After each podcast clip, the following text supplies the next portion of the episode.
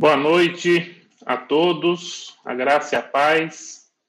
É um prazer estar aqui, é, podendo aí compartilhar sobre uma, um assunto tão relevante, né, relacionado à, à missiologia né, da cidade, os desafios da cidade, e temos acompanhado né, as lições, as aulas, as lives, e realmente é, de extrema significância nós repensarmos né, a, a nossa missiologia é, da cidade.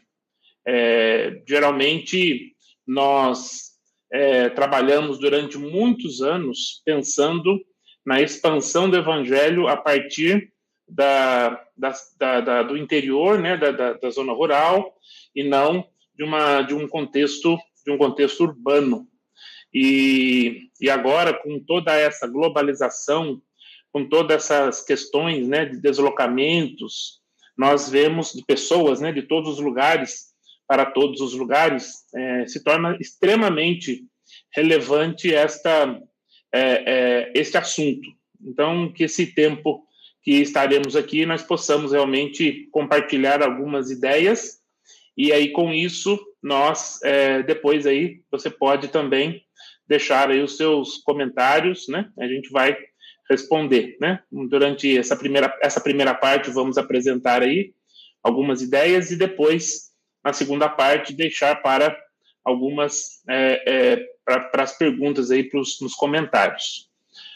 Um, antes de nós é, falarmos sobre esse assunto, uh, eu, hoje, eu estive pela manhã é, em contato com um grupo de irmãos né, de várias partes do mundo orando pelo, pelo, pela situação no Afeganistão. Então é apenas deixar aqui, né, que a gente vocês possam aí continuar, né, orando pela pela situação ali, pela igreja a, ali também, né, pelas pessoas, né, que estão ali é, sofrendo e toda aquela situação, né, que vocês têm acompanhado. E realmente é, nós tivemos alguns relatos de situações bem complicadas ali na igreja doméstica a, na, no Afeganistão e que vocês orem, orem porque realmente nós temos que é, somar esforços aí interceder por esta por esta situação lá, né? E não é um problema apenas é, local, né? É um problema é, global, tá? afetar o mundo todo com esses deslocamentos, com todas as questões aí é, políticas, sociais, etc. Então é só uma, uma lembrança, né? A gente poder orar pelo Afeganistão e pelas, pelas, pelas pessoas que estão ali. Um, quando a gente, quando nós falamos, né, da, da cidade, é, é importante nós é, compreendermos que hoje, mais do que nunca, as cidades hoje são verdadeiros campos missionários. Eu tenho algumas notas aqui que eu, que eu deixei aqui, é, que a gente vai compartilhar. Eu queria aqui é, é, compartilhar a, a, tela com um PowerPoint, e aí nós vamos conversando, né? E depois as perguntas vocês vão colocando aí. Então, eu vou compartilhar aqui.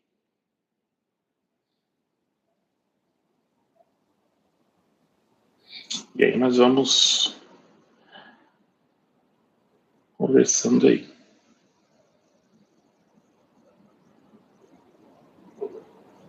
Vamos aqui.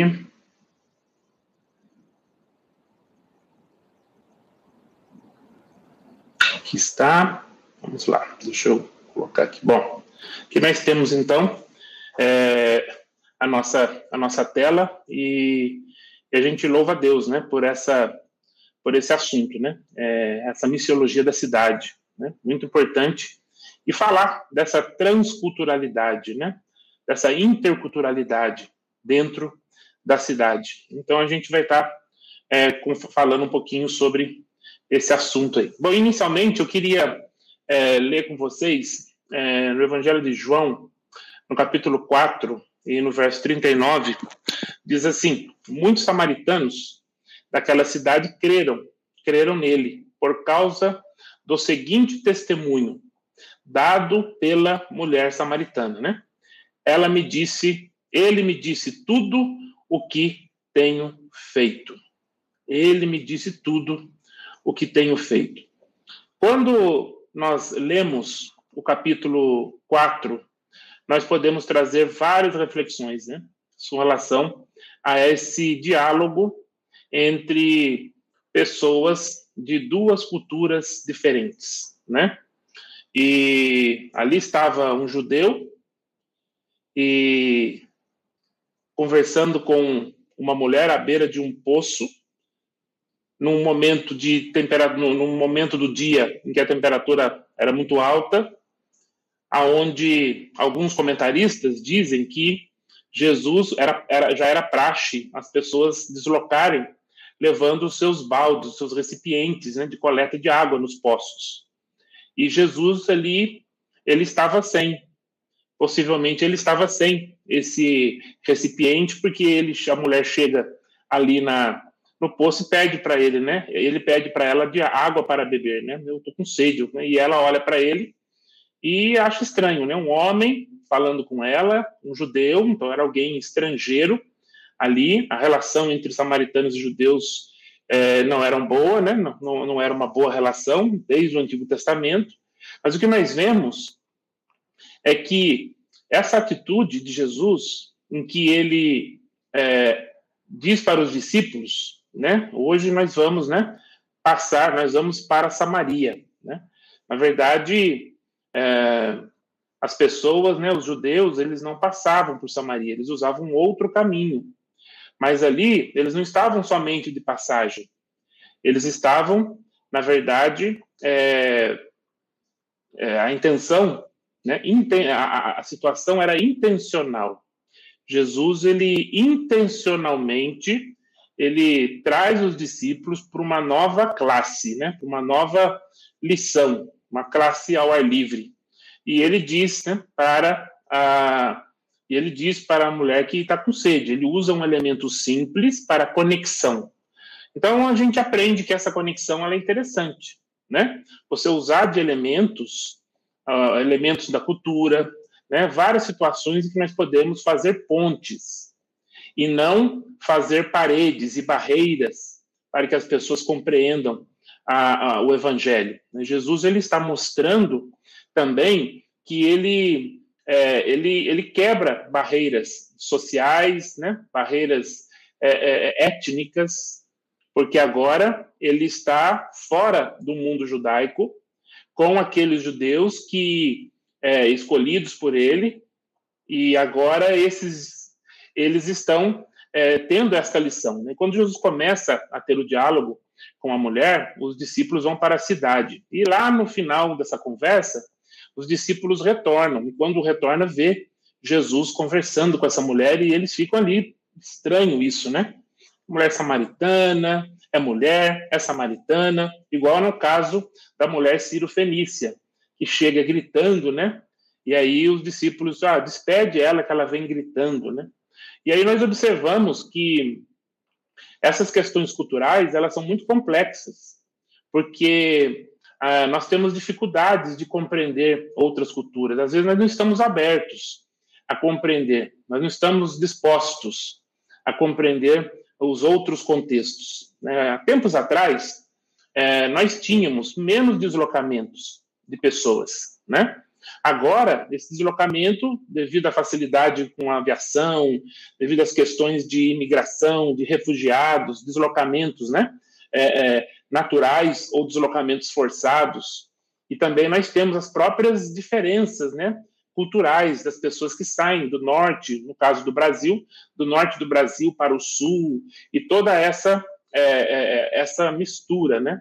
E, e tudo isso é importante a gente avaliar, porque quando nós pensamos no, no evangelismo, no plantio de igreja, no discipulado, é, às vezes nós trabalhamos várias questões é, de, de, de, melhores approaches, mas né, para a evangelização, para ajustar o discipulado, quais são os principais métodos de plantio de igreja, e nós esquecemos de colocar na equação a, a, a, a essa parcela da interculturalidade, né, que é muito comum. Eu tenho falado em alguns ambientes, eu tenho falado que quando nós começamos a falar de, de transcultural, de interculturalidade, nós geralmente as pessoas pensam, esperam que nós vamos falar de, de, de Oriente Médio, vamos falar de África, e, na verdade, quando nós falamos disso, a própria cidade hoje, nós temos que refletir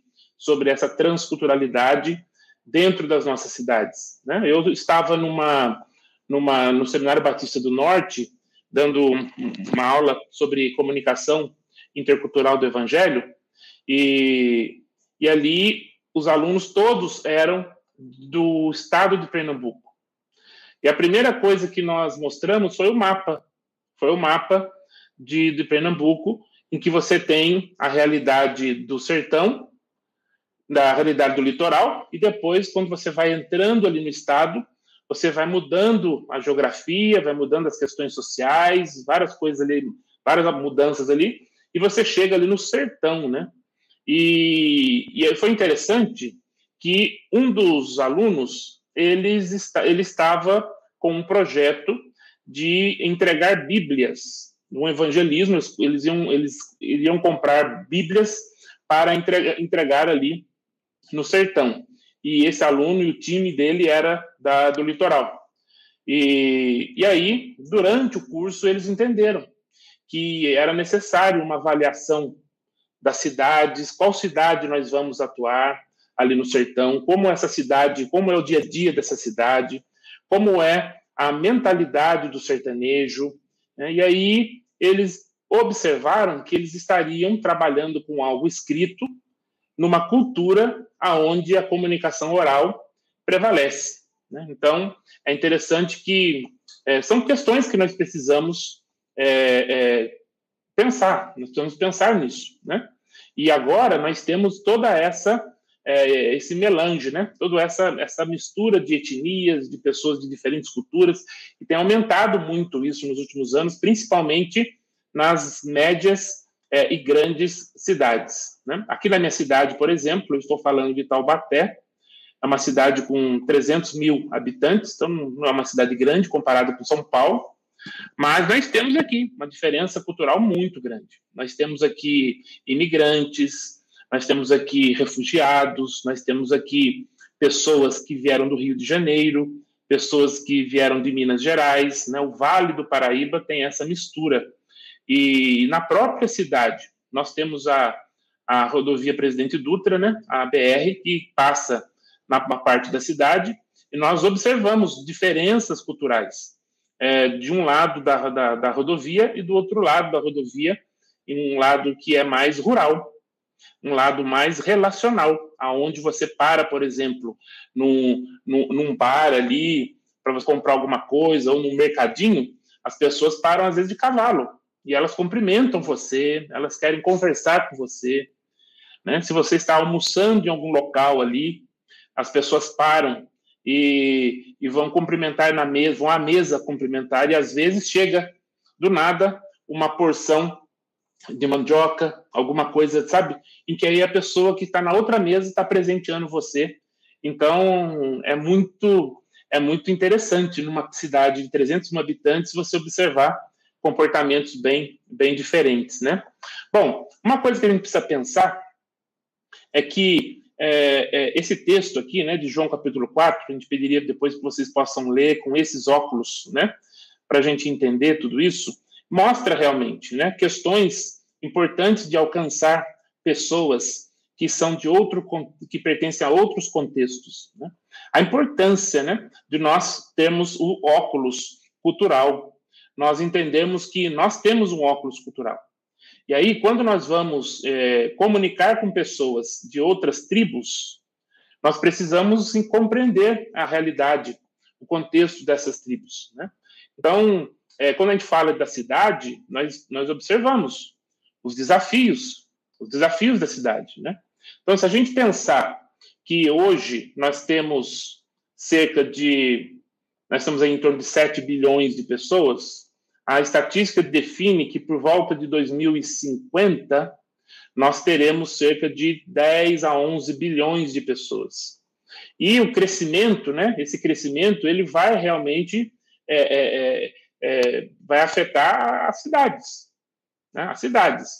E é interessante que quando nós observamos a missiologia da cidade, é interessante que muitas missões no século passado e algumas ainda hoje que ainda não elas não compreenderam essa necessidade, elas iniciavam uma ação missionária no, na, na, na, na zona rural ou em cidades muito pequenas, em vilarejos. E aí hoje nós já observamos algumas as tendências das organizações missionárias, elas começam a entender que as grandes cidades, a partir das grandes cidades, são nas grandes cidades que nós encontramos as pessoas de várias etnias. Vou dar um exemplo para vocês, uma realidade que eu servi na Ásia.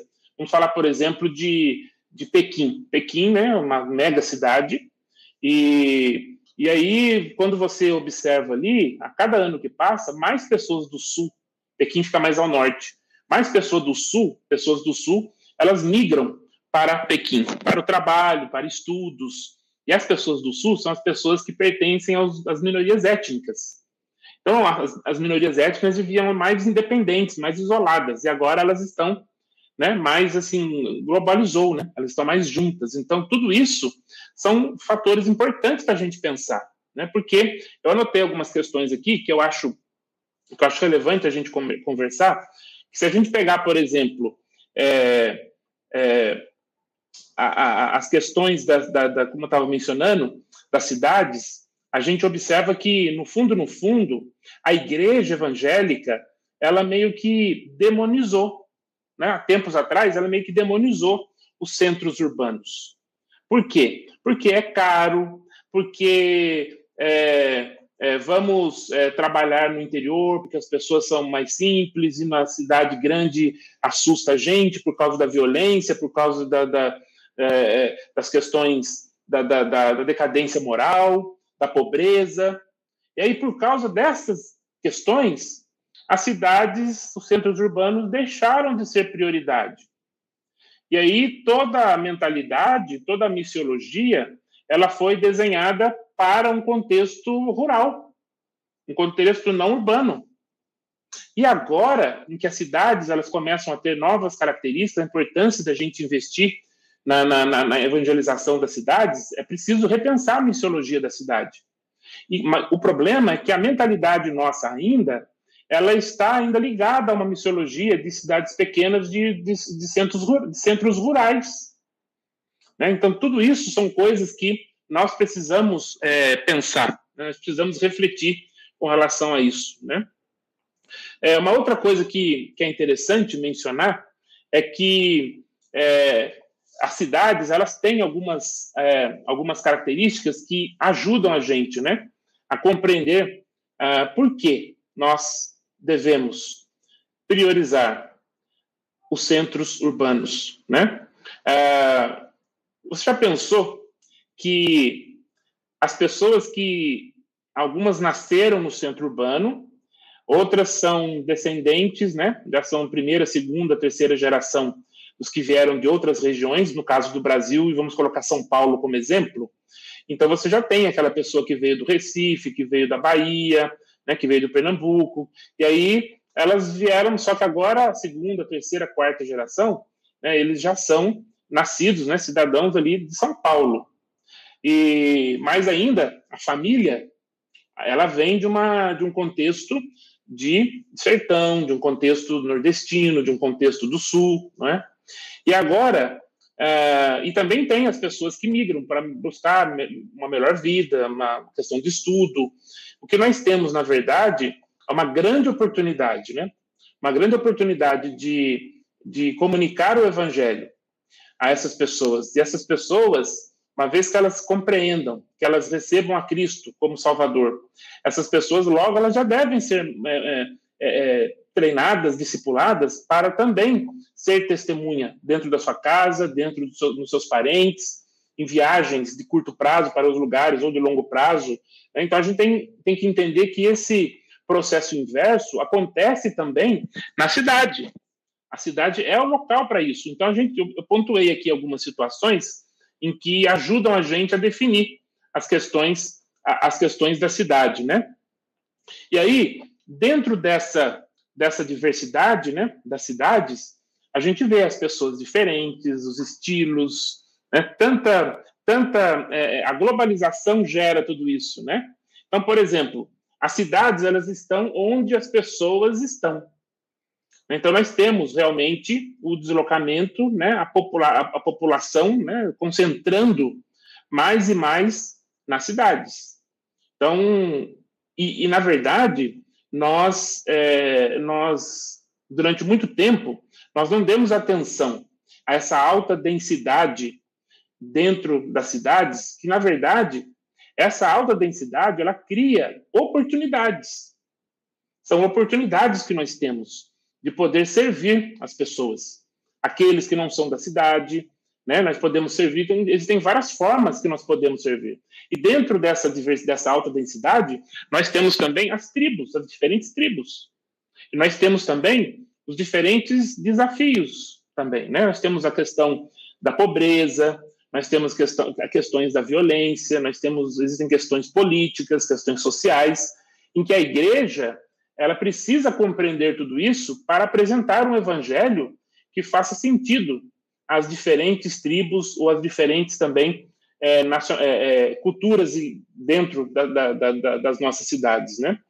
E uma coisa que eu acho importante também é que é, é, essa cidade, ela também é um local né, onde existem essas oportunidades de compartilhar, e também a, a, a, o fato das pessoas poderem também se deslocar né, para outros lugares a partir das grandes cidades, entrar para outras regiões rurais ou, menor, ou cidades menores. Então, as cidades, as grandes cidades, médias cidades, elas têm hoje esse olhar. Então, a missiologia é, global ela tem olhado bastante para desenvolver, para pensar, para a gente refletir nessa é, missiologia é, da cidade, né? Um, eu queria compartilhar com vocês aqui também um artigo que saiu, é, eu não sei se foi, acho que foi esse ano, e nós é, recebemos esse artigo, né? E que fala dos, dos, dos povos, né? Menos evangelizados no Brasil. Essa é uma realidade do Brasil. E eu estou apresentando isso porque é, algumas dessas realidades elas têm a ver com, com as realidades também de pessoas, né, dessas tribos que elas estão na cidade. E elas estão dentro da categoria dos menos evangelizados. Né? Então você observa aqui, por exemplo, a pobreza, mas também a riqueza. Né? Os mais ricos. Quais são os approaches para alcançar os mais ricos?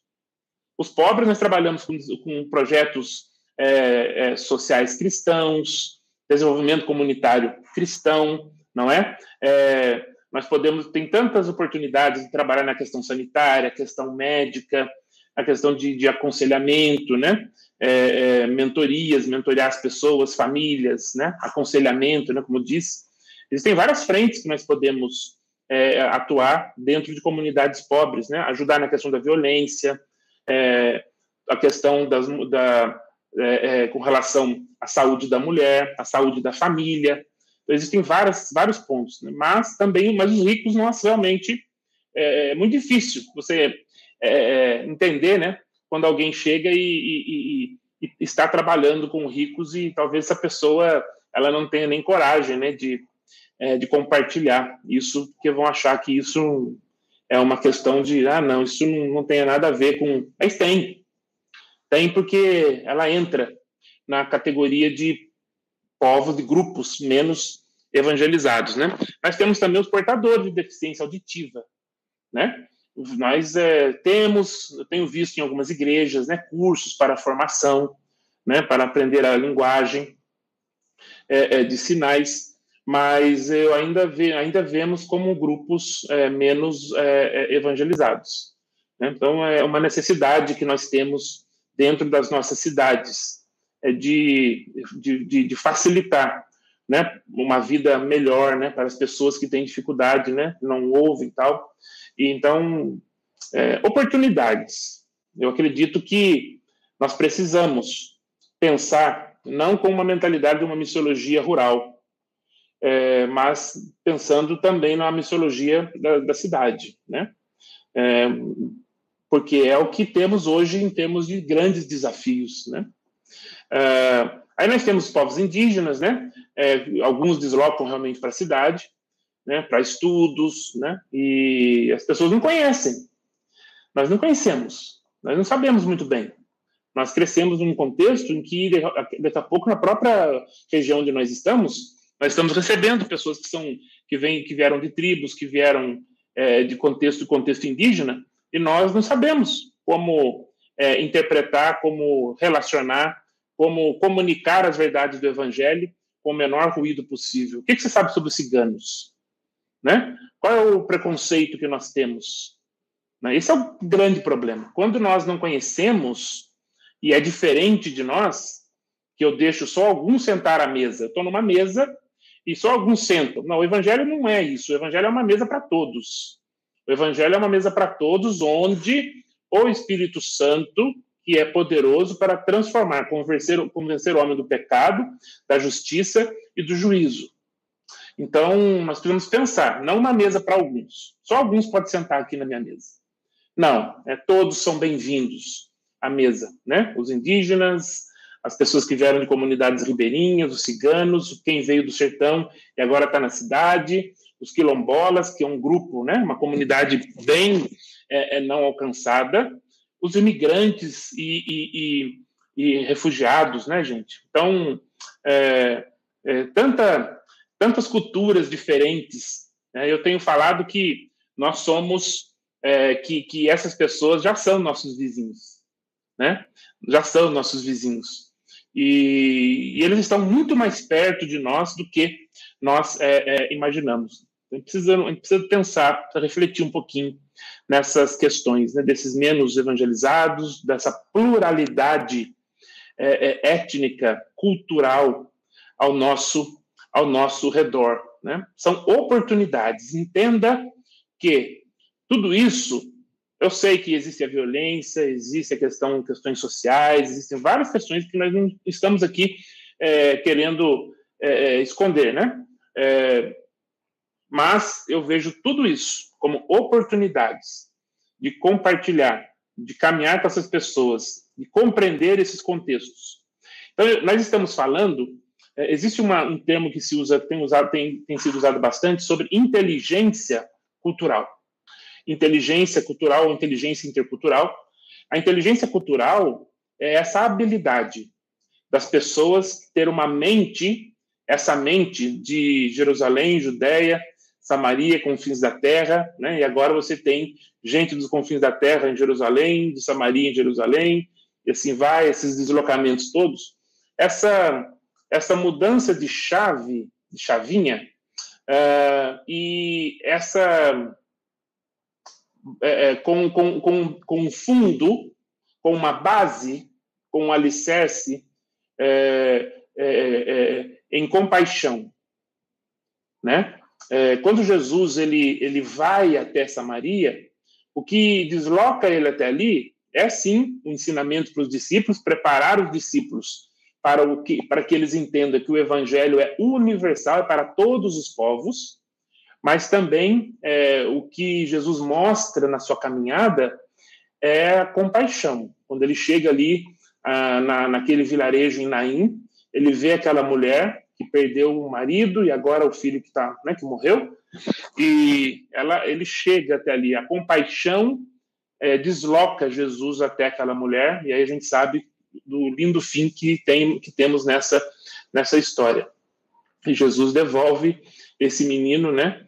E ressuscita esse menino ressuscita. Jesus devolve esse menino para a mãe. Né? Não houve não houve funeral, né? Não houve funeral. Se tinha algum buraco feito ali, então eu tinha que avisar o pessoal que eu fecho o buraco porque não tem hoje, o funeral não tem mais, o menino está aqui, está vivinho da Silva. Então Jesus, ele, é, a compaixão desenvolve tudo isso. Né? Na parábola do bom samaritano, é, quando Jesus conta para o doutor da lei, de um homem que saiu de Jerusalém para Jericó, também. É, quando o terceiro homem passa, né, passa os religiosos, depois passa o samaritano, é, ele tem compaixão e a compaixão que desenvolve toda desenvolve todas essas ações, né? Para o samaritano não importava a nacionalidade, a cor da pele, não importava, né? o passaporte do, do, da pessoa, né, o DNA, ele viu que alguém estava precisando. Então, ele, tudo que ele podia fazer, ele fez. Né? Então, Jesus ele explica quem é o próximo através dessa parábola.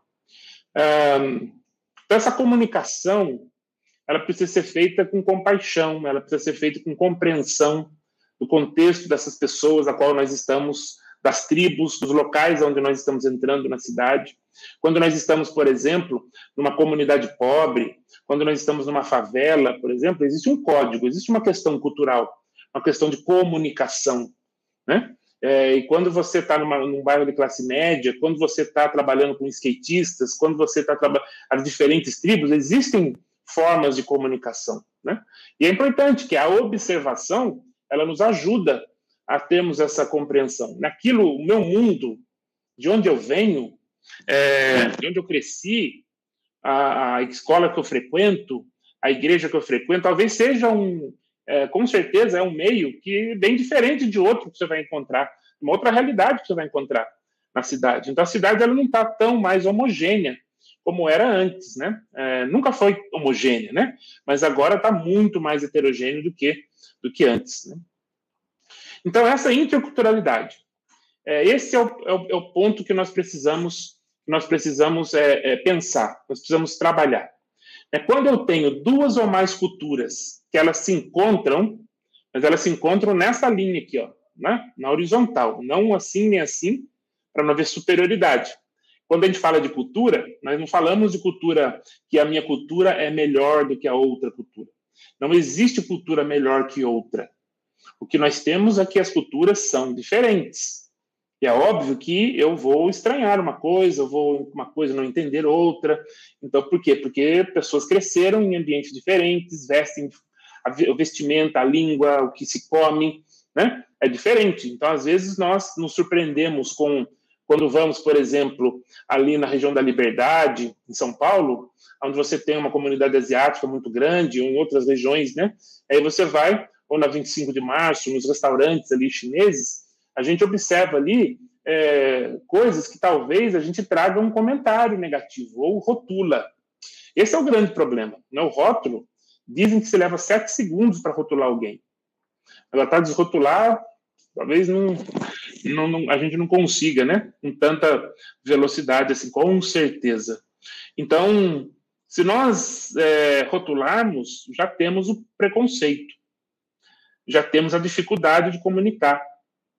E a gente é muito assim, nós somos muito isso. Mas na igreja, nós estamos na igreja e nós vemos alguém entrar na igreja, olhar assim, não gostei.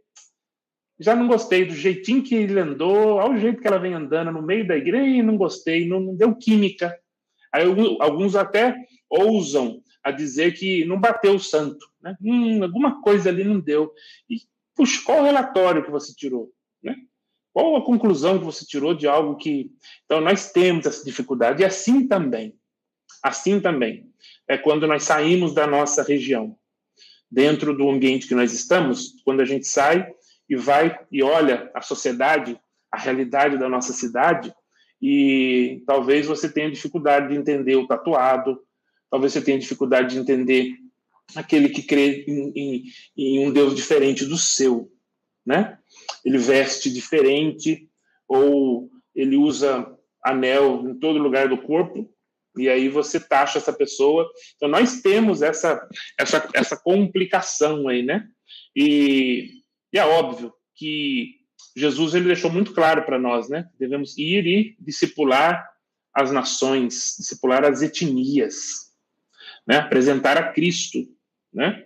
É, então, é algo que a gente precisa realmente refletir bastante. Aí. Eu queria ter um, um livro que eu recomendo para vocês, é um livro bem simples, pequeno, fácil de ler, e ele mostra uma realidade bem interessante, não é o propósito nosso aqui, do nossa, da nossa live, mas o Evangelho 3D. Ela mostra como que nós podemos comunicar o Evangelho dentro de blocos culturais diferentes. Então, é, esse livro ele define que quando o homem ele peca, é, esse é um conceito muito usado, né? Digamos, na missiologia, a gente conversa, eu fui falar aqui, a, o próprio telefone aqui resolveu dialogar comigo aqui.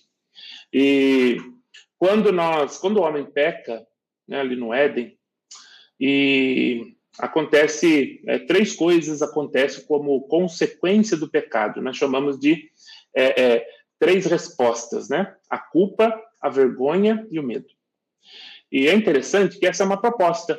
O Jason George ele propõe uma uma approach bem interessante para uma compreensão do, do, do, ao meu redor. Em função dessa compreensão, eu consigo é, é, é ajustar melhor a minha comunicação para pregar o evangelho de modo que as pessoas compreendam, né? Então essas três emoções morais, né, se tornaram a base de três tipos de cultura. Então, basicamente, é a cultura de culpa e inocência, a cultura de vergonha e honra, eu vou voltar lá, tá? E a cultura de medo e poder. Então, essas três, é, é, essas três emoções se tornaram, então, três, a base de três tipos de cultura: a cultura de culpa e inocência, a cultura de medo, de vergonha e, e, e honra, e a cultura de medo e poder. Não significa que eh, quando eu vou, por exemplo, numa região da cidade, quando eu vou, não significa que ali prevalece 100% uma e 0% outra, não. É uma questão de, de porcentagens né, é, é, é, é qualitativas, aonde eu posso observar algumas características é, numa conversa com a comunidade no dia a dia, nessas observações, que a gente vai compartilhar algumas coisas aqui, eu consigo identificar o que, que tem e o que prevalece. Né? Mas vamos entender um pouquinho o que significa a cultura de culpa e inocência, e aí as outras duas também. Então, quando eu falo de culpa e inocência, é mais ou menos assim. Geralmente, existem, existem reações né, em algumas pessoas, em alguns blocos ao redor do mundo, incluindo a nossa realidade aqui, de pessoas que, quando elas pecam, quando elas fazem algo errado, quando elas pecam, elas se sentem culpadas. Prevalece a culpa. Ou seja, eu cometi, é, eu sou culpado. Eu sou culpado. Então, se eu sou culpado, eu vou, é, eu preciso agora buscar uma forma para buscar essa, para trazer a inocência, para eu ficar tranquilo.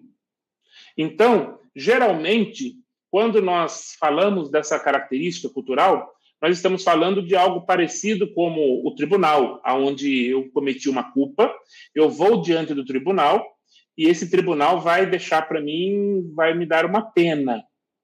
Essa pena, ela pode ser uma prisão, ela pode ser uma, uma, uma um, ajudar uma, uma, comunidade, aí eu vou pintar a parede, vou fazer para cobrir essa minha culpa, para eliminar essa culpa, ou eu vou pagar uma fiança, algo desse tipo, ou ambos, né? E aí, uma vez que eu cumpri isso, eu estou inocente. Pronto, eu já resolvi esse problema. Eu fui culpado, eu, eu fiz algo errado, então eu sou culpado, e agora eu mesmo, por si só, não dependendo de ninguém, agora eu fui atrás e sou inocente.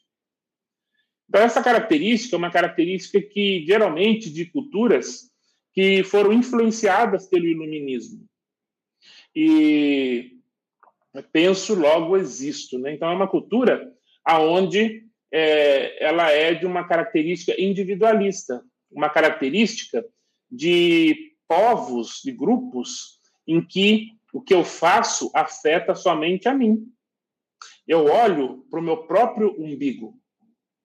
É uma característica em que é, tempo é muito importante. Então, perder tempo, de forma alguma. Ligar para alguém a, de uma característica de culpa e inocência, quando eu chamo alguém no telefone, eu vou rapidamente e tenho que ir direto ao assunto.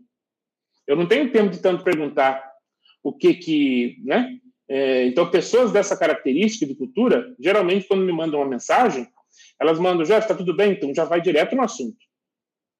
Elas não conversam muita coisa. Não existe, não, não abrimos possibilidades de, de conversar outras coisas, né? Ah, isso não é ruim. Não, e ninguém está classificando o que é certo e errado. Nós estamos falando uma realidade. Geralmente, essas características culturais, essas culturas, elas são muito, é, é, é muito forte isso na, na cultura americana, na cultura europeia, também da Europa do Norte, a parte mais do Norte, mas também nós somos influenciados por esse mundo também. Então, os nossos super-heróis, nós temos o Capitão América, nós gostamos de, de, de, de, de colocar uma árvore de Natal com neve, né? O Papai Noel, tanta coisa que a gente, né, os filmes que nós assistimos, que marcaram a nossa juventude e que marcam algumas hoje. Então, a gente gosta de. Então, essa, os livros que nós, nós lemos são livros traduzidos, que vieram do Ocidente. Né? Embora nós estejamos na parte sul global, nós temos uma forte influência do norte global. Né? Então, isso é uma realidade. Então, nós temos essa influência. Por isso, e essa influência ela é muito maior quando nós estamos nas grandes cidades. Então, quando a gente pega cidades grandes e médias, é muito forte essa questão da culpa e inocência. Essas características que a gente está compartilhando aqui. Então, é, é, muito interessante quando você pega. É, é, eu, eu, me lembro, eu estava conversando com um americano que mudou para o Brasil e durante muitos anos, já está há muitos anos aqui. E eu perguntei para ele o que foi tão difícil para ele compreender quando ele mudou para cá. E ele me contou uma história maravilhosa ele contou de um almoço. Ele foi convidado numa cidade, num contexto é, de uma cidade média, pequena, em que a pessoa foi convidada para o almoço e ele foi convidado e aí eles almoçaram e as pessoas foram chegando em horas diferentes e depois sentaram à mesa, comendo e troca comida e vai conversando e vai falando. E aí terminou a comida, vem a sobremesa aí a sobremesa vem o cafezinho. Nesse momento, na cultura americana, é o momento em que eu tomo o cafezinho, geralmente, eu tomo o cafezinho e vou embora. As coisas são mais estipuladas, horário para começar, hora para terminar, ou quando não tem uma hora para terminar, é o cafezinho. Isso é muito característico em grande parte dos Estados Unidos. E aí, o que acontece é que, nessa experiência desse meu amigo, ele teve essa experiência, ele viu que ninguém foi embora, Aí viram que a conversa continuou. Aí sobrou comida do almoço, reesquentaram a comida comeram novamente. Já está transformando numa janta. E aí, mais um cafezinho. E depois de um tempo, as pessoas começam a olhar um para o outro, aí é hora de ir embora. Aí todo mundo levanta e ele acha que acabou. Não acabou. Não acabou porque a pessoa vai o quê? Ela vai para a porta da casa. E ali para todo mundo e mais conversa. Aí abre-se a porta e vai até o portão, onde tem um portão, alguma coisa ali. As pessoas vão até ali e ainda param ali, né? E continua a conversa. Quando termina aquilo ali, ufa, agora nós vamos para casa. Entram no carro, mas alguém bate na janela do carro, abaixa o vidro, coloca o cotovelo ali e continua conversando. Mais outra reunião. A pergunta que ele faz é a seguinte: por que, que nós não resolvemos tudo na hora da comida? Por que, que continua essa conversa? Você já parou para pensar em que nem todas as culturas do mundo são cultura de culpa e inocência? Que tudo tem que ser feito na hora? Que não existe tolerância? Que não, não quero saber, o negócio é, é task-oriented. A cultura de culpa e inocência, pessoas que têm alta, alta é é, é, é, é, tendência da cultura de culpa e inocência, elas são orientadas por tarefas. São pessoas que, e isso é muito característico de, de, de, da, cidade de São Paulo, por exemplo, da, da, do centro da cidade, algumas regiões de São Paulo, é muito característico. E, e menos característico de cidades interioranas, de pequenas cidades, de sertão, né? Então, nós estamos falando que na cidade nós temos as pessoas. Antigamente era só a pessoa dali que nasceu na cidade. Agora nós temos também o deslocamento de pessoas que não são desse mundo que eu estou falando aqui.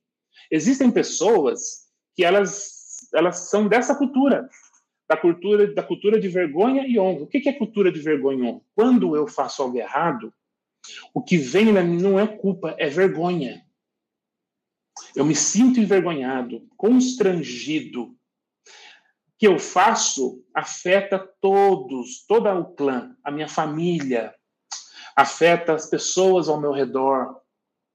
O que eu fiz gerou uma desonra para os outros. E agora eu estou envergonhado. E por causa desse ato que eu fiz, pela desonra que eu gerei na comunidade, no meu grupo, eu sou desconectado da família, do grupo, do clã. Agora eu estou desconectado. O que, que acontece? Essas características de vergonha e honra têm a ver com relacionamentos. Ou seja, eu, o que eu faço afeta todo mundo. E por quê? Porque relaciona-se. Então, é, sociedades coletivas. As pessoas da cultura de vergonha e honra, elas são mais coletivas, são mais relacionais. Quando eu ligo para pessoas assim, eu estou dizendo o seguinte: é, Ô, pastor João, tudo bem? Como é que o senhor está? O senhor está bem? É, a saúde do senhor vai bem? É, como é que está a Mangorete? A Mangorete está bem? E o Cecílio está bem? E a netinha? A netinha está bem? E aí ele vai falar assim: Ô, oh, rapaz, a netinha teve um probleminha e ela tá não sei o quê, inclusive vou levar ela no médico. Essa conversa introdutória, porque não é o objetivo do que eu vou conversar com essa pessoa, ela leva aí 5 a 10 minutos, né? Então, nós estamos falando que na cidade, no local onde nós temos a igreja, em que nós temos que fazer a diferença fora das quatro paredes, nós vamos encontrar pessoas, nós vamos em locais, em, sítios, em que nós vamos ter pessoas com tendências a ser de, vergonha e honra, aonde as pessoas são relacionais, o tempo não é tão certinho quanto da cultura de culpa e inocência. Você já parou para pensar o quanto de problema, de conflito que dá quando nós temos pessoas que prevalece culpa individual e pessoas que prevalece vergonha coletiva? É muito fácil rotular. É muito fácil. Ixi, não tenho paciência. Você já imaginou se Jesus fosse conversar com o doutor da lei, lá na parábola do bom samaritano, naquele texto lá, e se a gente, se ele fosse, é, é, é, se aquele homem fosse é, uma cultura de culpa e inocência, se ele fosse um, um paulistano, por exemplo, da gema, e a hora que Jesus, ele pergunta, Jesus, é o seguinte, eu só quero uma resposta sua. O que é o próximo? Jesus vai dizer, ô oh, rapaz, vou contar uma história para você. Um homem saiu de Jerusalém para Jericó e tal. Imagina o desespero daquele homem se ele fosse de uma cultura de culpa e inocência. Mas que homem, ele não deu a resposta para mim, que homem chato. Esse homem, eu nunca mais vou perguntar nada para ele. Ele, quando eu encontrar com ele, eu vou mudar de calçada, porque eu só perguntei para ele quem é o próximo. Ele contou história, história, história, história. Então, nós estamos dizendo é que, geralmente, as características dessa cultura de vergonhão é muito característico de Oriente Médio, no Oriente Médio ali tem bastante aí, na Ásia, né? Muito caso assim. Mas, gente, nós temos as cidades, o sertão do Brasil, quem é de contexto sertanejo, quem é, eu, eu, estou a 110 quilômetros de São Paulo. Gente, eu sou de uma cultura que, que tem culpa, mas também que tem bastante vergonha. Aqui na minha região, existe a questão da honra. Alguém mexeu com a filha do outro, a família toda vai lá brigar com quem fez isso, e vamos resolver isso em situações lá no sertão, é, as pessoas vão lá com a, com a faca lá, vamos resolver isso na peixeira. Né? Contextos mais asiáticos, né? Coreia, Japão, as pessoas, quando elas são desonradas, elas são, estão com vergonha desonraram, desonrou o grupo, muitas delas, elas nem voltam para casa. A expectativa de passar numa, na melhor universidade não aconteceu. A pessoa não consegue, muitos, então o suicídio, muitos suicídios é devido a isso. Olha como é diferente. E olha como nós temos, eu vou, eu vou tô colocando a cidade de São Paulo como exemplo, tá? Olha a quantidade de gente que veio do Nordeste. Olha a quantidade de imigrantes. Olha a quantidade de refugiados. Olha quanta gente veio do interior, né? Mora em São Paulo, trabalha em São Paulo, mas vive no interior.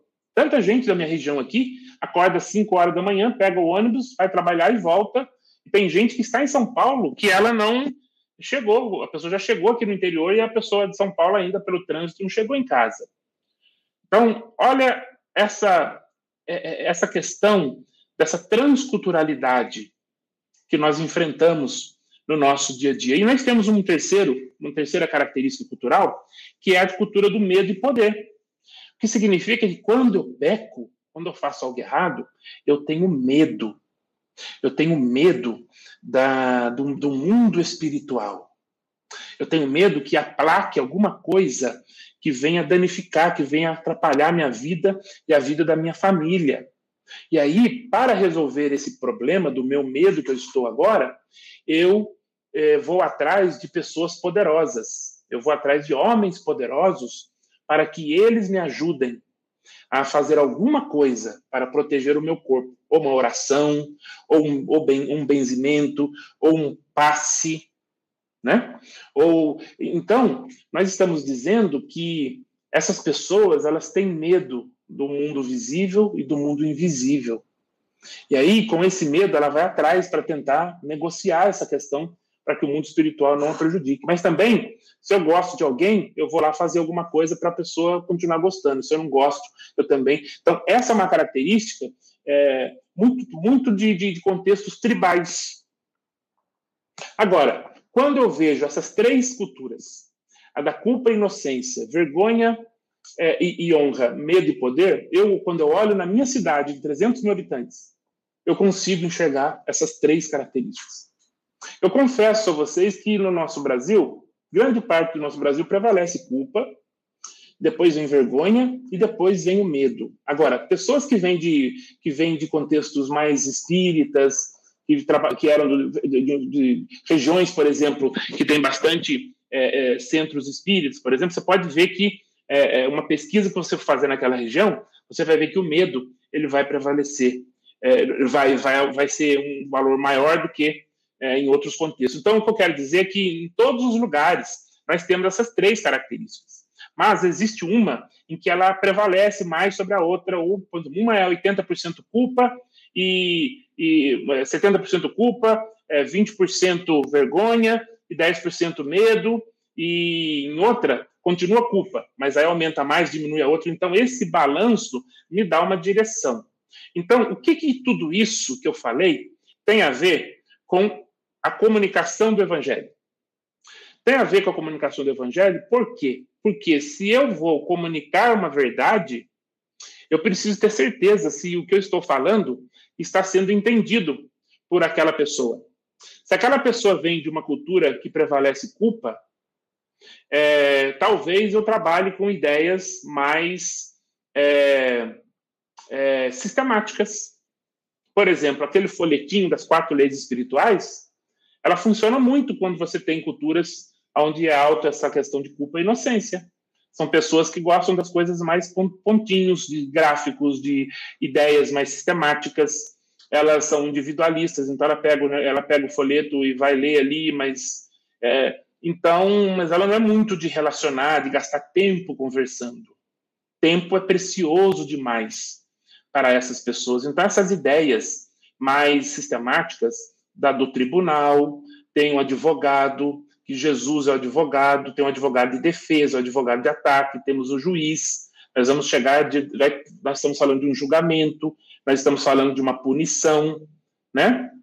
Então, tudo isso são características que, quando eu vou evangelizar alguém de uma cultura de culpa e inocência, essas pessoas, ela, esse é o tipo de. E a Bíblia, ela tem textos para todas essas culturas. Né? É, eu confesso que quando nós olhamos as parábolas de Jesus, os encontros de Jesus, a gente vê que a, a, a, aquela região ali do Oriente Médio, ela prevalece bastante a cultura de vergonha, é, é de vergonha e, e, e honra, né? Tanto que Jesus ele dialoga, Jesus ele senta à mesa, ele passa tempo com os pecadores, ele conversa com o doutor da lei ali, ele senta à beira de um poço para conversar com uma mulher e bate ali um papo teológico maravilhoso, né? E que dá para extrair verdades missiológicas. Um, e também nós temos o contexto de medo. Nós temos no livro de Atos, nós temos o, o, o, o mágico, né? nós temos é, exemplos de, de, da Diana, dos Efésios, nós temos contextos de medo, questão espiritual, nós temos, por exemplo, Jesus que chega lá em Gadara e tem lá um, que tem lá um homem que está endemoniado, né? o gadareno, E aquela história mostra bem o Jesus que é todo poderoso. Então, em contextos de medo e poder, nós estamos falando de, é, de um Cristo todo poderoso. Ele está acima. O poder dele está acima de todos os outros poderes. Aí essas pessoas que usam patuar, que usam proteção, que antes de sair de casa usa, é, coloca o, o, o, o veoróscopo, né? Ah, então essas pessoas precisam entender um Cristo todo poderoso. Então olha como muda o, o, o, enfoque evangelístico, o approach, né? Por exemplo, nos contextos de vergonha e honra, que todo mundo tem também, somente como eu falei, né? Cidades médias é, e, e, outra coisa, cidade grande, nós temos várias pessoas de cidades pequenas, do interior, do sertão. Então, com certeza, vergonha e honra, medo, poder, culpa inocência, você encontra nas cidades. É uma realidade. Se você vai mais para a região de favela, para as regiões mais pobres ou para o subúrbio, você vai encontrar essa, relação, essa questão relacional muito maior do que outros bairros que você vai ter na cidade. Então, você vai ter o individualismo, você vai ter o coletivismo. Então, tudo isso muda. Por exemplo, em situações de relacionamento, histórias bíblicas são essenciais, são importantes. As histórias bíblicas são muito importantes. Então, quando você senta com a pessoa e conta a história, é, a história bíblica, eu digo para vocês que, mesmo nas culturas de culpa e inocência, elas também têm o seu, a sua importância. É, dois terços da população do mundo preferem é, histórias bíblicas, preferem aprender por histórias, seja por necessidade ou seja por opção. Então, isso já é constatado, né? A gente que trabalha com comunicação, a gente tem dados estatísticos né, muito claros, a literatura está bem vasta com relação a isso. Um, ainda assim, a pessoa é alfabetizada, ela está no dia a dia de uma cidade grande, e mas na hora de uma abordagem, de uma conversa, é, grande parte das pessoas ainda preferem ouvir uma história. Óbvio que tem que ser uma história mais rápida, né?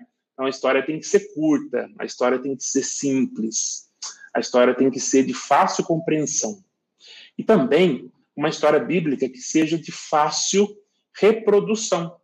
Né? Eu peguei como exemplo aqui a, a, a história que Jesus tem, é, é, é, a história do paralítico, em Marcos capítulo 2. Depois você pode ler com calma. Mas, é, como eu digo para vocês, quando nós vamos trazer uma abordagem, nós podemos escolher, numa cultura de culpa, nós podemos escolher textos bíblicos ligados mais a essas características culturais, no contexto de vergonha, no contexto de medo, então nós podemos preparar uma história, né? Podemos mudar as terminologias, não é? Mais de tribunal, quando culpa, uma coisa mais relacional, uma questão de vergonha, uma questão mais de poder, mundo espiritual, nas pessoas que têm questão do medo e poder, né? É, de mentalidades tribais, né? É muito comum na, na, ali quando você vai ali em Pequim, por exemplo, é, você vê essa realidade. Você vê muita gente que vem da, do interior, que vem das, das tribos, e elas observa, a gente observa ali que a, a mentalidade, a, as histórias folclóricas que tem é muito grande. Isso dentro de uma mega cidade, né? Isso não é diferente de São José do Rio Preto, das cidades, né, com população aí, média cidade, grandes cidades. Então, essa, esse, essa é uma, é uma realidade. Nós precisamos repensar a nossa missiologia, a, missiologia de contexto urbano. Isso é muito importante. As cidades estão crescendo, existe o êxodo, né? Pessoas indo para as grandes cidades, e a cidade também ela está engolindo os centros rurais. Né? Então, isso é perfil, é um perfil, aqueles lugares onde a pessoa comprou uma, um terreno que não valia nada, aí daqui a pouco é um aeroporto, daqui a pouco tem um shopping naquela região, né? E porque esse cidade não tem para onde crescer mais, né? Então você, ela está engolindo e automaticamente está engolindo pessoas de contextos diferentes do contexto de uma cidade de pessoa que mora no centro da cidade de São Paulo, no centro de Campinas, etc, etc. Né? Essa história é interessante. É uma história porque mostra Jesus que tem poder para perdoar pecados e tem poder para curar. Né? Se eu fosse contar essa história, mais ou menos, não existe uma regra. Mas se eu tivesse num contexto aqui da minha cidade, num contexto é, de, de é, onde é, é nós temos a questão de honra e vergonha, culpa e medo, mas prevalece culpa, uma porcentagem é, expressiva de vergonha. Eu, contra, eu contaria essa história, talvez, na fila de um banco, talvez num, é, numa atividade, num, num, projeto social cristão, né? Desenvolvendo algo, pintando uma praça, um, mutirão, ajudando a, a, restabelecer, a restaurar uma região, uma praça, um, cortando a grama de uma praça, ou coisas dessa natureza, ou um projeto médico, ou uma ação, né? Seja qual for, é, dessa, dessa natureza, onde nós temos oportunidade de servir as pessoas e gerar oportunidades para que essas pessoas ouçam a verdade do Evangelho, que elas possam escanear o que nós estamos fazendo, né, o Cristo em que nós servimos. E talvez eu contaria essa história assim. Uh, certa vez, Jesus ele estava numa, numa, casa, tinha muita gente na casa, e, e tinha um paralítico que ele ficou sabendo que Jesus estava lá e ele, os amigos foram lá, os amigos pegaram ele, levaram ele para lá, chegou lá, tinha muita gente lá, como falei, e não tinha como colocar a maca, o paralítico, né? não tinha como. E a ideia que tiveram foi de colocar ele por cima. E aí colocaram, fizeram lá um jeito lá, colocaram ele por cima. Quando aquele homem desce ali da maca, com a maca, Jesus olha para aquele homem e vê a fé. E diz para ele: Olha, os seus pecados estão perdoados. No meio das pessoas que estavam ali, tinha alguns homens da lei, conhecedores da lei, tinha um pessoal meio ali olhando Jesus de um jeito meio torto. E aí eles só pensaram: o que, que esse homem, o que ele pensa que ele é, que tem poder para perdoar pecados? E aí Jesus, ele sabia o que aqueles homens estavam pensando. E ele direciona para aqueles homens e fala assim: o que, que vocês acham que é mais fácil? Dizer seus pecados estão perdoados ou levante e anda? Então, para que vocês saibam que o Filho do Homem tem poder para perdoar pecados, eu aí ele direciona para o rapaz que está na maca. Levanta e anda. Eu ordeno, levanta e anda. Aquele homem levantou e pegou a maca. E Jesus falou: pega a sua maca e vai embora. E todo mundo ficou olhando, boca aberto, olhando e nunca vi coisa tão maravilhosa assim. Uma história curta, simples, nós temos que ajustar.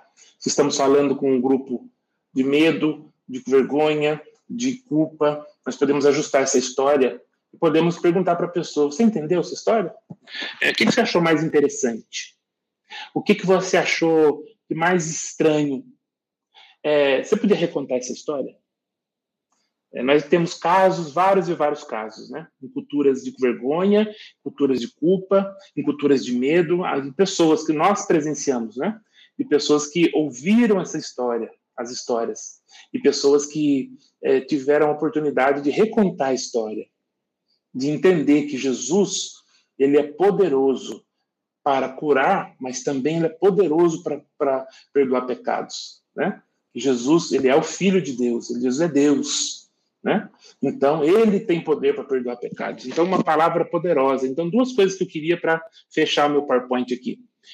É, explore a palavra de Deus.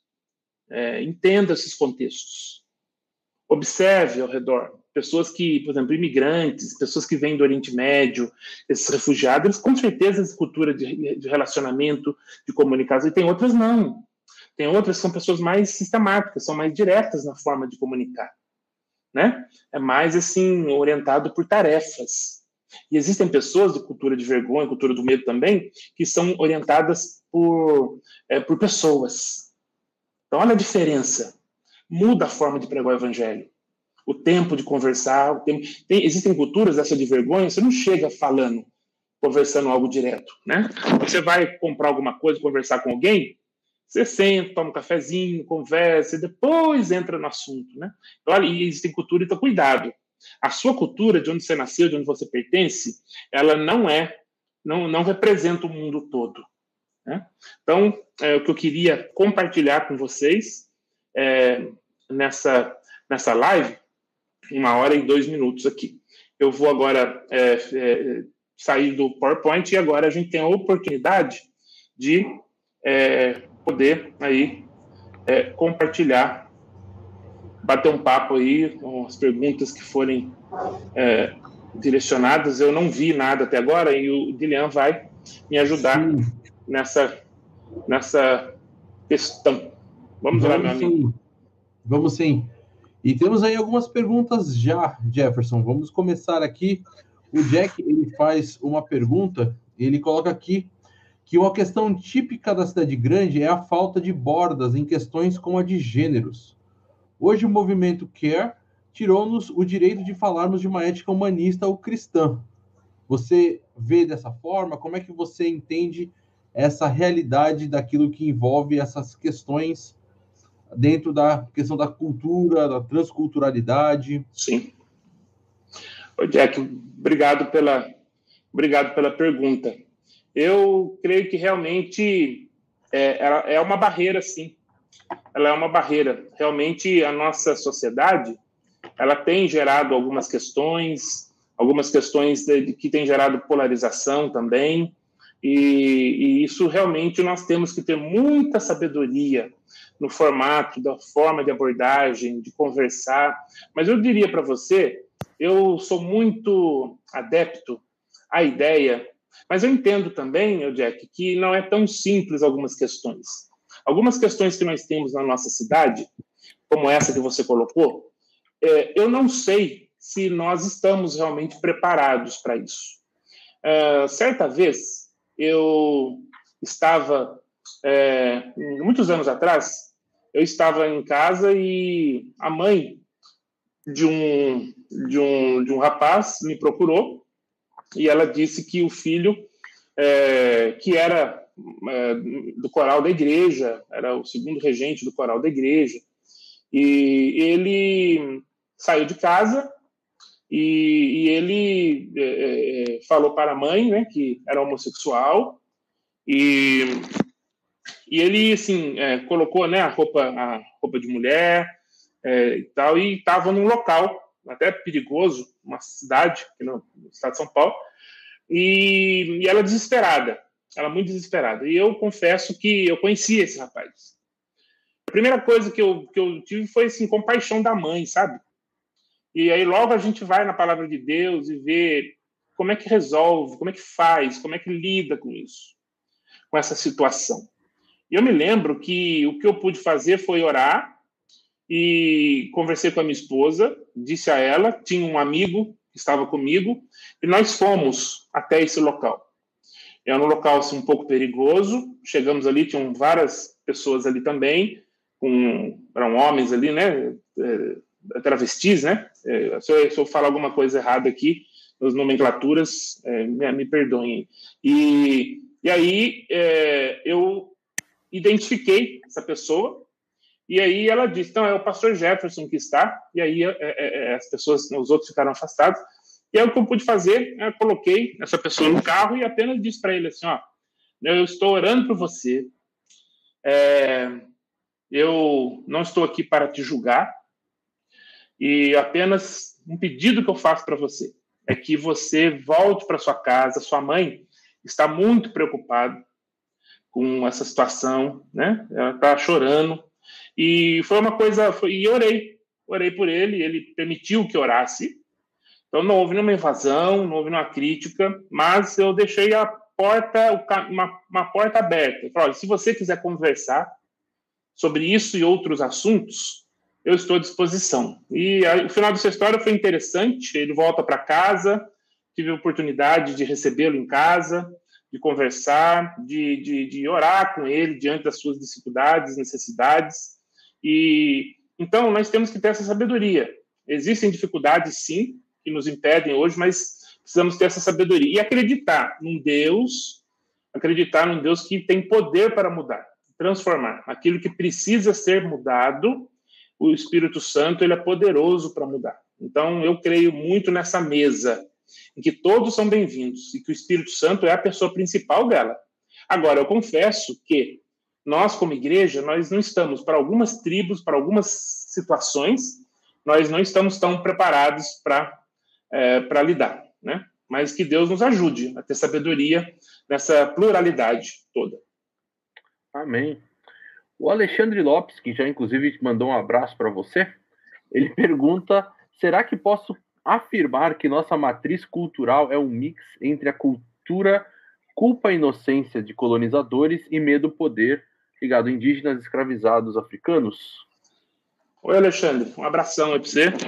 Alexandre, eu acho, eu, eu, tenho certeza disso, e eu vou, eu vou ser um pouquinho, mas eu acho que é realmente o um mix das três. Mas quando você menciona essas duas, realmente ela tem muito, é, tem muito, é, é, bem efetivo isso que você falou.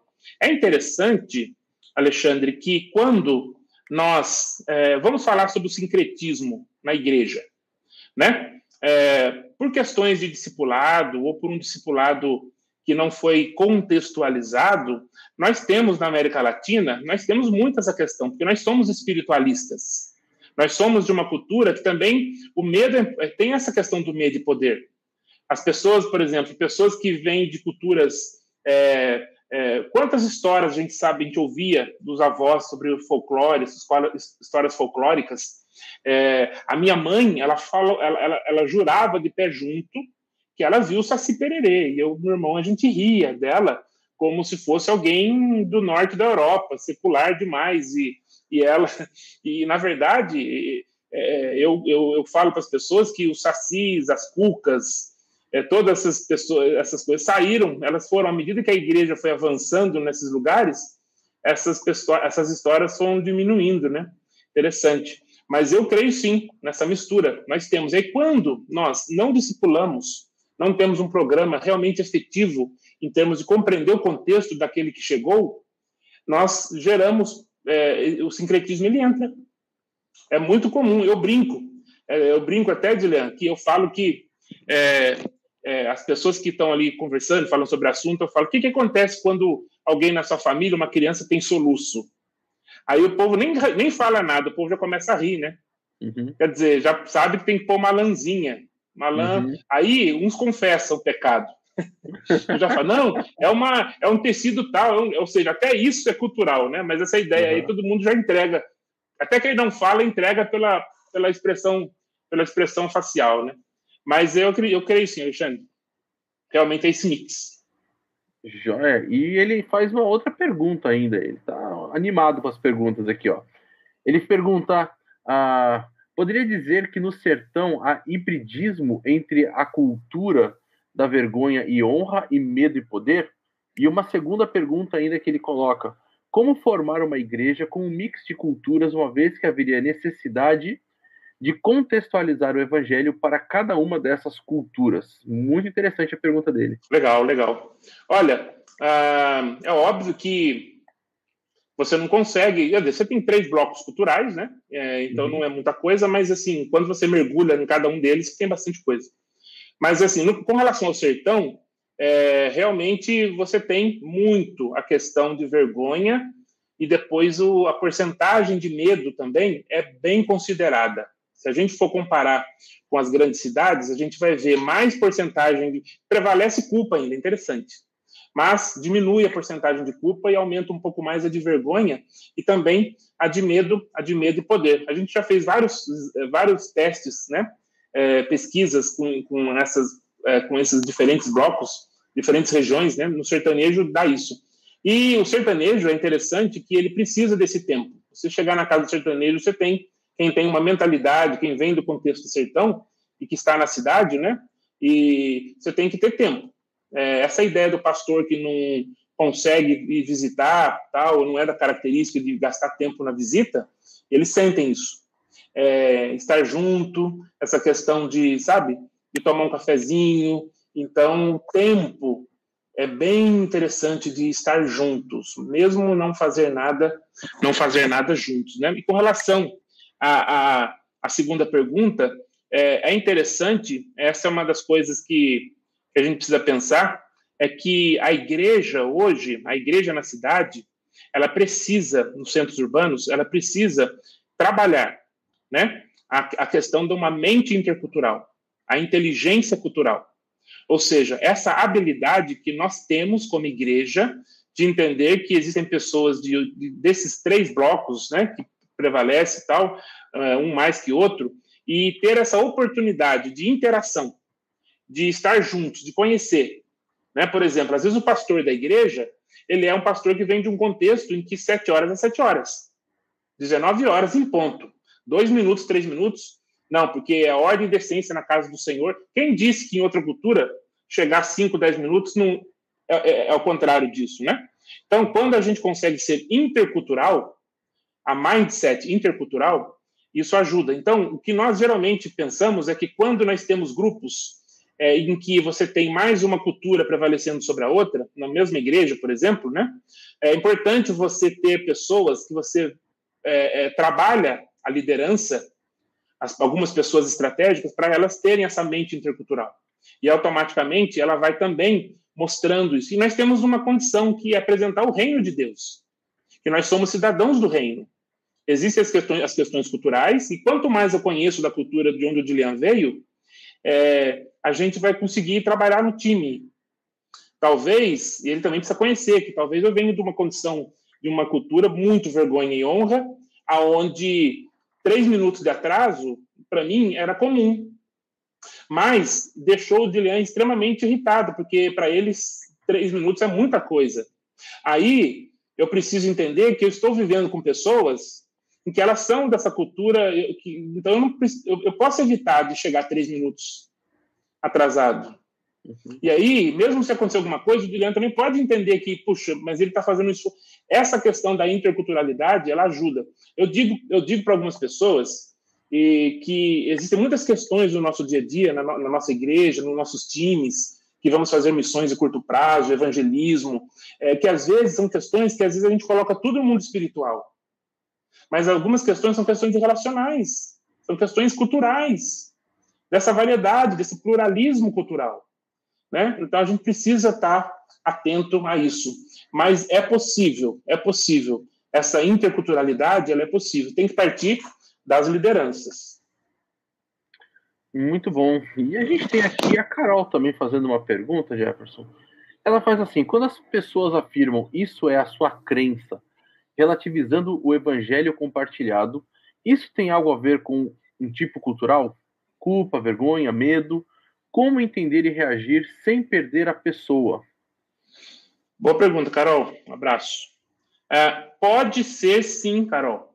Pode ser que, dependendo de, do contexto em que está, vou dar um exemplo para você. Nós temos aqui uma cidade, do lado da minha cidade aqui, uma cidade bem pequena, e é, chamada Tremembé. Tremembé tem um bairro em São Paulo, né, mas tem uma cidade aqui também chamada Tremembé. É uma cidade é, católica, onde tem uma praça muito grande, uma igreja muito bonita, uma igreja católica muito bonita, em que o interior dela, muito estilo colonial, eu gosto muito de, dessas arquiteturas. E, e existe, uh, no mês de agosto, a festa é, da cidade, ligada a, a, a, ao, ao santo da cidade, ao padroeiro, então tem a procissão. Eu participei, eu venho de um fundo católico, participei muito dessas procissões, cheguei a, a levar o andor de procissão. Então eu tenho um respeito muito grande por, por, por todos eles. E tenho um bom relacionamento com padres aqui do seminário e tal. E, embora nossas crenças div, vai divergir um pouquinho aí, um do outro aí, né? É, mas eu acredito que existem pessoas que elas dizem essa questão que você colocou, porque ela tem uma sociedade que cobra dela. Uh, eu nasci assim, vou morrer assim. Eu não estou aberto a ouvir nada. Porque eu nasci assim, então, então a forma como você vai relacionar com essas pessoas, que elas precisam prestar conta para o mundo onde ela vive. Olha como tem a presença da cultura de vergonha e honra. Isso é muito característico nas cidades, no interior de São Paulo, grandes cidades dentro da cidade de São Paulo, por exemplo, estou falando aqui de São Paulo porque está no estado de São Paulo, né? E, mas nós temos isso muito forte em que as pessoas elas não vão é, abrir mão da questão de pensar a sua fé, porque isso agora na caminhada é, aí você fala como não perder a pessoa. Eu acredito que é essa ideia compassiva, essa ideia de estar junto, essa ideia do respeito, é muito importante haver o respeito. Outra coisa que eu acho importante, ontem eu estava falando para um grupo de chineses, e aí uma das coisas que a gente estava comentando é que nós, no afã de apresentarmos a, a, verdade do Evangelho, porque a gente quer ver vidas transformadas, porque a paz que nós sentimos em Cristo, a gente quer que outras pessoas sintam. Mas às vezes nós somos, vamos com muita sede ao pote. Nós não damos, nós não, não damos tempo para a pessoa refletir, de voltarmos a conversar novamente, e de também acreditar no poder que o Espírito Santo tem, que aquilo que eu deixei como testemunho pessoal, eu digo que histórias bíblicas e a história da sua vida são as duas são, for, são fortes approaches a comunicar o evangelho. né? Eu até para as pessoas que são de culpa e inocência, eu sempre falo que, que, que tudo tem que ser rápido, tem que ser assim, ter tempo e tem que ser orientado por tarefa. Eu falo para a pessoa: escreve seu testemunho pessoal. Primeiro minuto, quem você era ou a situação anterior. Meio, segundo minuto, quando Jesus vem e entra na sua vida, ou para curar, ou para salvação. E o terceiro minuto, hoje a sua vida em Cristo, após ter esse encontro com Jesus. Pronto, aí você treina, treina, treina, você tem três minutos. É óbvio que quem vem de uma cultura de vergonha e honra vai levar quatro, cinco. E eu falo, olha, a gente que é da cultura de vergonha e honra, às vezes você começa a falar uma coisa e daqui a pouco você está falando da vitória do Corinthians, né? Você muda completamente o assunto e vai conversar outra coisa, depois volta. Em algumas culturas isso não é permitido. Tem que ser pum, né?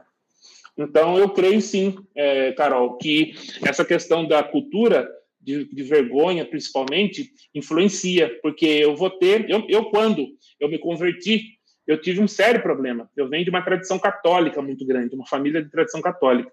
E o, o bispo da cidade veio em casa conversar comigo, porque achou que eu não estava muito bem da cabeça, né? Porque eu agora eu virei, né? Eu virei crente, né? Na época era a palavra que se usava. E, e hoje eu tenho sempre tive um bom relacionamento com pessoas de outros credos, né? Eu acho que isso é muito importante, o respeito, a compreensão e, e das tribos diferentes também. É a oportunidade que nós temos de. Eu sempre creio no que eu faço, o que nós fazemos, nós fazemos diante da cruz de Cristo. Eu creio no poder de Jesus. Eu creio que a minha vida não é um departamento separado, em que agora eu vou fazer isso, agora eu vou fazer isso. Como se saísse de um laboratório, deixa o jaleco. Não, a nossa vida é essa, né? É, nossa vida com Cristo, seja dormindo, seja acordado, seja no trabalho, onde né? É interessante, né, Jefferson? Porque parece que às vezes tem algumas pessoas que parecem que elas querem fazer a pregação do evangelho meio desconectadas do Espírito Santo, porque elas vão é. convencer a outra pessoa do pecado. Da aí vira uma batalha, né, Guilherme? Aí vira uma batalha. É isso. E aí, é, não, eu você... tenho... Como é. assim você não entendeu? Aí você não se converteu? Eu acabei de falar tudo isso aqui. Parece que ela quer fazer esse É, rapaz, você quer, que eu, você quer que eu desenhe? Né? Então começa a estressar, né? Você quer é, que eu então. desenhe? Eu tenho um amigo que ele contou para mim que é, ele, ele gostava muito da apologética, defesa da fé, e ele pegou uma vez um senhor, um, um jovem que era testemunho de Jeová, ele conversou com essa pessoa, apresentou o evangelho. Não, ele não apresentou o evangelho, ele usou ferramentas apologéticas, em que eu não sou contra, estou mencionando o que aconteceu, só que ele esvaziou a pessoa. Mas ele não colocou nada no lugar. Então, às vezes se torna, às vezes, uma batalha, uma ideia de dizer que eu consegui, eu conquistei, eu deixei ele no chão. Acho que essa não é não é o approach, né? Jesus, quando o, o Tiago e João chegaram de lá de, da, da, vila de samaritanos que não foram recebidos. Eles chegaram, se o senhor quiser, nós podemos descer fogo do céu e queimar, queimar todo mundo. Aí Jesus falou: Ih, você não sabe o que vocês estão fazendo, né? Eu não vim para matar, eu vim para trazer vida. Acho que essa é a proposta do Cristo, né? Do nosso Senhor Jesus, que é trazer vida e vida em abundância, né? E aí a gente tem essa situação que algum desses approaches aí pode, na verdade, então afastar e perder a pessoa, como foi a pergunta da Carol, né? E afasta a gente. A gente tem uma habilidade muito grande de achar que está criando ponte, na verdade está criando muralhas, barreiras que impedem as pessoas de, de entenderem a sua vida, porque é o que eu falei, a, a, a comunicação do evangelho, né, verbalmente, mas também o seu testemunho pessoal, a sua vida, quer dizer, são formas de comunicação. Então, é, você precisa deixar, em muitas culturas, geralmente, Edilian, em culturas mais que de culturas mais de vergonha, culturas de medo, é muito comum, como as pessoas são mais relacionais, você tem que se você tem que estar entre eles para que eles escaneiem o seu estilo de vida e a sua proposta. Quem é você nisso tudo, né? Uhum. Então, esse escaneamento, eu digo que algumas pessoas têm um, têm um, um, um grau de resolução muito, muito alto. Então, você tem que estar ali para ele escanear escanear você. E nesse, nesse scan, com certeza, é, você vai estar ali, né? É, como templo do Espírito Santo, como embaixador do, né? Embaixador do, do, do para pregar o Evangelho, é, embaixador do Reino, é, com certeza faz a diferença. O Anderson faz uma pergunta aqui. Ele diz assim: qual é a raiz teórica da análise aí que você fez? Ela parece ter semelhanças com os arquétipos de Jung. Como que você pode ajudar o Anderson? Oi, Anderson, boa pergunta. Anderson, a, a, essa pesquisa é baseada é, na, na própria avaliação, é, na, na, na, no comportamento, no comportamento do. É, existem várias formas, algumas formas que eu posso dar essa resposta. Eu posso dar uma coisa mais técnica e uma mais de observação. Né? Então, de observação, os missiólogos eles observaram esses comportamentos de culturas em que são mais relacionais do que outras, e aí automaticamente as características foram nascendo. Eu confesso que tem semelhança, mas não é baseado no, no em Jung, não. É, mas, por exemplo, a, o, o, o, um pesquisador, um sociólogo chamado Hofstede, o Hofstede, ele trabalhou durante muito tempo servindo a IBM internacional e ele lidou com muitas situações de times formados por pessoas de diferentes nacionalidades, diferentes contextos. E aí ele observou que havia, depois você pode olhar, seis dimensões de Hofstede. E ele observou que as pessoas tinham algumas características de onde elas vieram. Então você tinha times que eram formados por, por funcionários franceses, alemães, filipinos, chineses, japoneses. E aí, e aí os conflitos, os problemas, ele começou a desenvolver uma pesquisa baseado em 96, se não me engano, nacionalidades. Ele foi pesquisando, né, porque gente da IBM no mundo todo, né, várias empresas do mundo todo, de diferentes nacionalidades, diferentes contextos culturais. E ele começou a observar, então ele tira algumas, alguns, alguns parâmetros que ele chama de dimensões e ele faz essa pesquisa. Então, uh, existem várias pessoas, uh, o David Moore trabalha com inteligência cultural, uh, existe um também um, um, modelo de mapa cultural e muito disso que eu tô, muito que eu estou falando aqui tem muita gente hoje dentro das empresas trabalhando essas questões também para redução de conflitos, prevenir conflitos, gerar uma equipe intercultural. Mas o Hofstede, ele trabalha com algumas dimensões. E são seis dimensões, mas uma, por exemplo, é o individualismo e coletivismo. Então, quando ele mede, por exemplo, ele vê lá que os Estados Unidos, dentro dos países, é o mais individual de todos. Então, ele vê né, no mapa, dá para você traçar, colocar quatro países comparando um time formado por quatro pessoas de diferentes países, como ele se comportaria nessa questão na questão, por exemplo, do, da distância de poder, né, onde chefes, aquela coisa, você sabe do que você está falando, onde você entra, fica num tablado e eu, todo mundo fala, eu falo, todo mundo cala a boca, e tem, e tem culturas que não, como a cultura mais ocidental, em que o líder está mais próximo das pessoas para poder trazer efetividade do time. Outras não. Eu me lembro que eu falei, num, né, eu, eu, eu, eu morava na Ásia, eu fui dar um treinamento e eu me lembro que o pessoal, é, quando eu terminei o treinamento, um amigo meu, um amigo veio falar comigo e falou: "Você está está sorrindo demais. Você está muito próximo dos alunos. É, isso traz fraqueza. Você tem que manter uma certa distância, mostrar que você é o mestre. Quer dizer, né? E ao contrário, né? Na nossa cultura aqui, pelo menos no geral, o professor que é mais amigo, que está mais junto, que entende mais o contexto, ele tem mais efetividade. Nem sempre então, aquilo que aqui lá eu tentei fazer e o povo falou que, tava, eu estava sorrindo demais, que eu tinha que ser mais forte, mostrar mais essa distância de poder. Então, respondendo a sua pergunta, é, você tem é, a própria questão mesmo do comportamento, essa questão comportamental que traz essas, essas conclusões. Depois é óbvio que você modela tudo isso e vai para os livros, tabelas, gráficos. Mas eu sugiro você olhar o Hofstede, é, o mapa cultural de Erin Meyer, chama mapa cultural e inteligência cultural. São três approaches que ajudam muito, eles se cruzam. Até mesmo essa ideia do, do Evangelho 3D, elas se cruzam. Então, uma acaba dando suporte para a outra. É bem interessante. Eu gosto muito desse, dessas questões comportamentais. Me ajuda muito a, a trabalhar o preparo, quando eu vou ensinar alguém, sabendo quem é o público, as minhas dinâmicas, a forma andragógica que eu vou trabalhar, e até mesmo agora com essa questão andragógica online, né? em que tem a questão cultural também que tem que levar em consideração, o novo aprendizado. Bom, sem dúvida, a gente está chegando ao fim da nossa aula de hoje. Queremos agradecer muito mesmo, Jefferson, por mais uma vez você estar aqui conosco na IBNU, compartilhando desses conhecimentos, compartilhando sobre essa área da missiologia, podendo então abençoar a vida de tantas pessoas que vão assistir a live, que assistiram aqui ao vivo, que vão assistir depois, porque fica gravado no nosso canal do YouTube. Convidamos vocês que estão aí conosco a curtirem o vídeo, compartilharem também para que outras pessoas possam a receber todo esse ensinamento. E se você tem interesse em, de repente, fazer esse curso e ter um certificado, inclusive, de uma entidade que é reconhecida pelo MEC, receber material, então você entra no site da Faculdade Teológica Batista de São Paulo e ali no curso de Teologia Missional, parceria com a IBNU, você pode fazer a sua inscrição para que você então tenha todo o material. Jefferson, deixo então aqui você fazer uma despedida com o pessoal, poder então dar suas últimas palavras, para a gente poder então encerrar essa nossa aula de hoje. Uh, quero agradecer a IBNU, Faculdade Teológica, pela, pela oportunidade né, de estar compartilhando aqui. E, e, mais uma vez lembrar né, da nossa missiologia da cidade, a gente refletir nisso, refletir na questão da hospitalidade bíblica.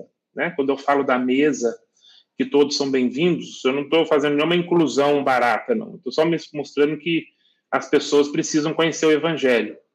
As pessoas, é, nós podemos é, criar pontes e não criar barreiras, né? Então, essa ideia da mesa, né, que eu gosto de usar como ilustração, é essa ideia mesmo, que todos são bem-vindos, né? Que o termo de hospitalidade, é, o pessoal em inglês é making room to others, né? Preparando espaço para que o outro chega porque sempre tem lugar para mais um, porque é nesse lugar que vai haver transformação, né? O Espírito Santo que transforma, que convence o homem do pecado, da justiça e do juízo. Obrigadão. Um abraço a todos. Um abraço a todos. Amanhã, 10 da manhã, temos a nossa celebração. Você está convidado para estar conosco. E à noite, às 19 horas, História da Salvação no Antigo Testamento. Deus abençoe cada um. Nos vemos numa próxima oportunidade. Tchau.